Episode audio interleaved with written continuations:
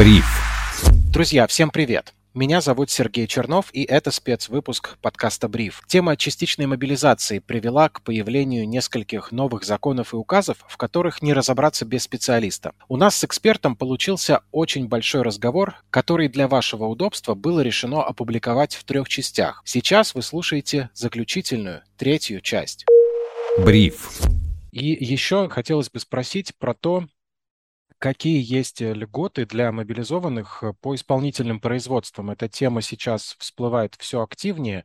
А, какой-то законопроект вроде появился. Можете здесь немного подробнее про него рассказать? Да, как раз недавно у нас э, появился законопроект про послабление мобилизованным на счет исполнительных производств. Именно там речь идет про приостановку. Вот я, кстати, подчеркнул вот эту разницу, потому что некоторые путают. Не прощение, не какое-то там списание, а приостановка.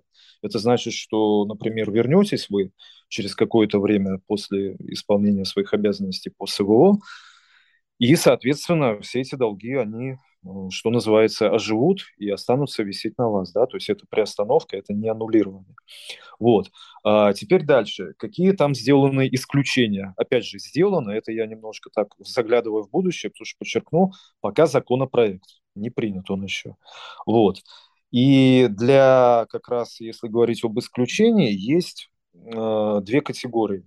То есть это, знаете, наиболее такие, Сергей, э, серьезные обязательства, которые вот даже в случае мобилизации, да, авторы законопроекта считают, что вот по ним нельзя приостановить там, чтобы с должником не происходило. Э, это, во-первых, алиментное обязательство в отношении несовершеннолетних детей. Ну, вполне логично, да.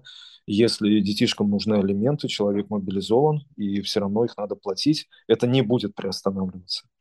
Второй момент – это исполнение обязательств возмещения вреда в связи со смертью кормильца.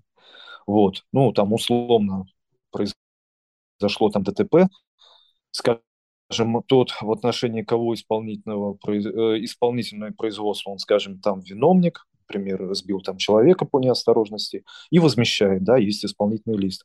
Тоже это не будет приостанавливаться, даже пока ты мобилизован. Ну и поподробнее про законопроект который, как мне кажется, учитывая, что авторами там выступила группа парламентариев все-таки от «Единой России» во главе с Андреем Чурта, э, Турчаком, поэтому думаю, что, судя вот по данной команде, у законопроекта неплохие шансы реально быть принятыми. А касается он как раз исполнения производств по делам в рамках гражданского, арбитражного, административного судопроизводства и исполнительного производства, которые уже ведут Э, приставы исполнителя. Это вот э, Андрей Клишес, в частности, комментировал данную ситуацию. Причем одинаково будут защищены права и сотрудников не только Минобороны, но и Росгвардии, полиции, ФСБ, МЧС, прокуратуры, Следственного комитета, других э, федеральных госорганов, а также важно тех, кто мобилизовался добровольно. Да? То есть здесь вот юристы еще задавали такие вот устраивались как бы дискуссии, что человек, на котором там висят большие долги, не будет ли как добровольцем, да, использовать возможность пойти на мобилизацию, даже если его никто пока не призывал, чтобы вот уйти там от своих долгов. Ну вот дискутабельно остается вопрос. Дальше остаются у нас вот эти вот два исключения, про которые уже упоминалось, что алименты не трогаем, и по Э, смерти кормильца, обязательства, э, обязательства не трогаем. Но хотел бы обратить внимание на что. Вот эта штука, если закон, законопроект примет, она, опять же, смотрите, вот, Сергей, думаю, вы со мной согласитесь, она обоюдоострая. Предположим, это простой долг. Он там не связан со смертью кормильца, не связан с алиментами. Человек, например, добровольцем ушел в зону э, спецоперации, и все это приостановили. На другой стороне есть взыскатель. У нас э, закон исходит из того, что как с которого взыскивают, так и тот, кто взыскивают, у них права равные, нужен баланс интересов. И вот с чем сталкивается этот взыскатель. Например, ему человек задолжал крупную сумму, а у этого взыскателя, скажем, есть свои дети, да, свои кредиты, ипотеку ему надо тянуть, согласитесь, вполне жизненная ситуация, он говорит, а я-то чем виноват?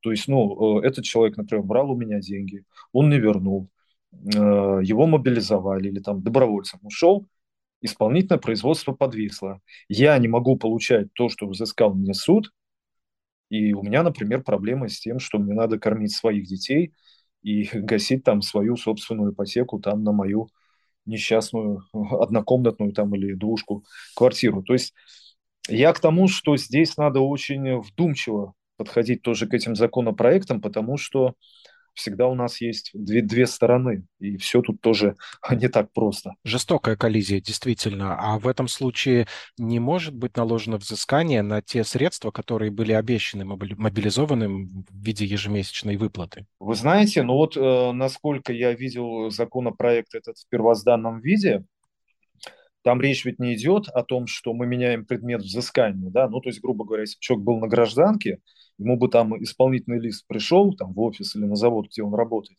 и там бы бухгалтер из зарплаты вычитал, ну, как это делается в обычной нашей мирной жизни.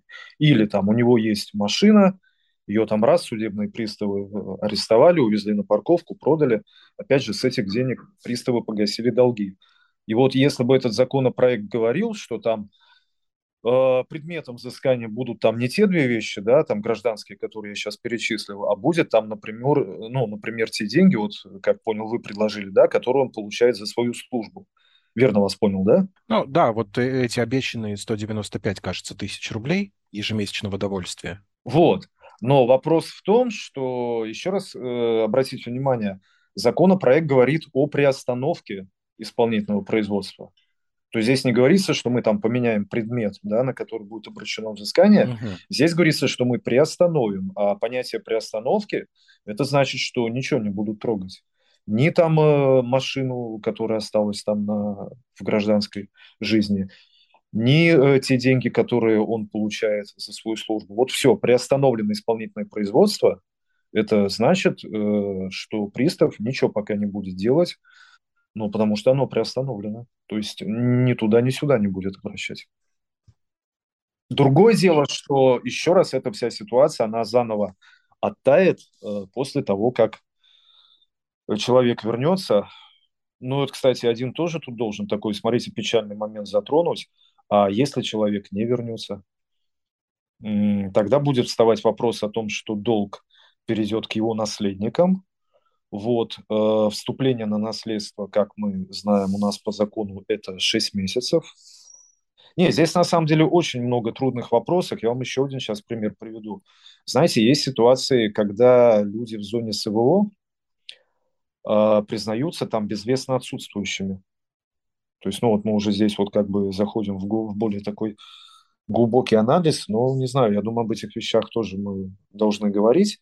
И тогда, смотрите, э, здесь, с одной стороны, человека пока не признали умершим, ну, может быть, он объявится, да, может быть, он в плену, и пока там нет о нем весточек, да, поэтому никто пока в наследство вступать не будет.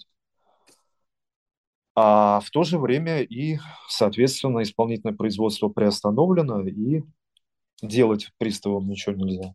Ну, то есть здесь вот много, к сожалению, вот этих вот гражданско-правовых э, ситуаций сложных, которые будут из этого всего вытекать. Да, и универсальный подход здесь явно неприменим. К тому же, я думаю, что в это уравнение нужно еще добавить достаточность э, единых каких-то баз, по которым пристав, собственно, сможет отследить, что человек мобилизован, и чтобы не вышло так, что он мобилизован, но об этом просто никто не знал, машину нашли, арестовали и продали, несмотря на то, что закон это вроде как э, запрещает защищает человека мобилизованного. А еще хотел спросить по поводу того, что э, человек возвращается после мобилизации, на него долги, которые были раньше накоплены, сразу вот так падают. Нет никакого периода для того, чтобы человек реинтегрировался в общество, работу нашел, как-то выдохнул. Сразу возобновляется исполнительное производство со следующего же дня. Вы знаете, здесь вот пока еще там судебная практика, ну или даже там практика у судебных приставов, она еще, скорее всего, не отработана в части э, формирования, но есть логика в том, что вы говорите. Вообще даже скажу, что до всех э, ситуаций там с СВО, вот эти льготы, там Октябрьский закон, который сейчас обсуждаем, есть у нас в законе об исполнительном производстве такая э, известная норма, как э, отсрочка или рассрочка. То есть даже без относительно СВО мы, как юристы, часто обращаемся с таким заявлением судебным приставом либо в суд, что, например, просим отсрочить, потому что сейчас у человека там, да, он задолжал, да, суд взыскал, но, например, вот в данный момент там у него нет доходов, а есть какие-то там четкие, прозрачные, доказуемые главные обстоятельства, что условно через полгода к нему там должны прийти какие-то там деньги, он ждет.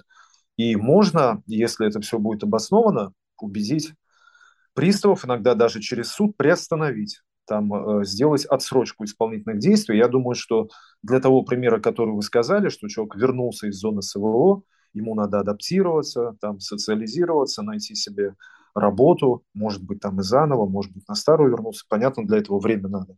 Вот. А если он еще там вернулся, ну, например, раненый, да, ему там надо долечиться, ну и куча жизненных примеров, и тогда, э, как предполагаю, что можно обращаться к приставам или через суд, ходатайствовать об отсрочке исполнительных действий, чтобы там сколько-то месяцев дали, и не сразу это опять, э, значит, как ком на голову вернувшегося скопилось, а просить о том, чтобы дали какое-то время, да, это, Сергей, вполне логично. Да, надо признать, что реальность меняется очень быстро, и законы не успевают менять э, для того, чтобы наши с ней взаимоотношения регулировать. Ну, собственно, поэтому в такой переходный период вдвойне, а то и втройне ценны такие профессиональные разъяснения, которые, Константин, вы нам дали.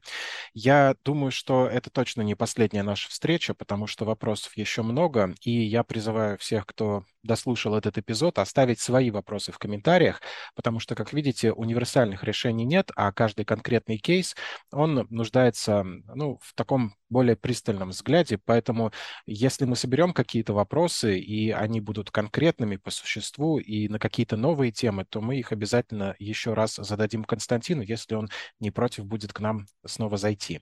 Константин, э, спасибо за то, что нашли время. Э, это был очень ценный разговор.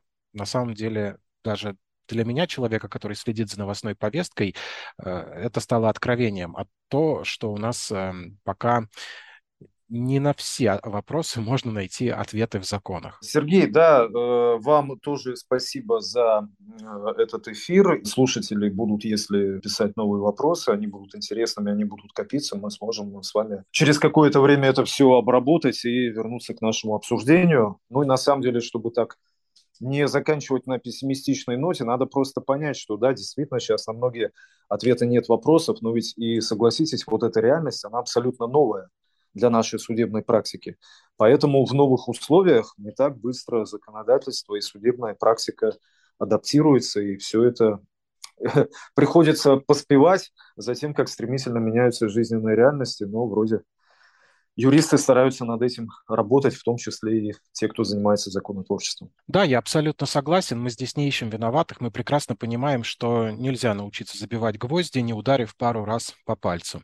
Это был Константин Фейерман, директор компании «Юрист Финансы» и член Московского отделения Ассоциации юристов России. Константин, спасибо еще раз. А, спасибо, Сергей. До свидания. Меня зовут Сергей Чернов. Это был спецвыпуск «Бриф». Скоро услышимся снова. Хорошего настроения и до встречи.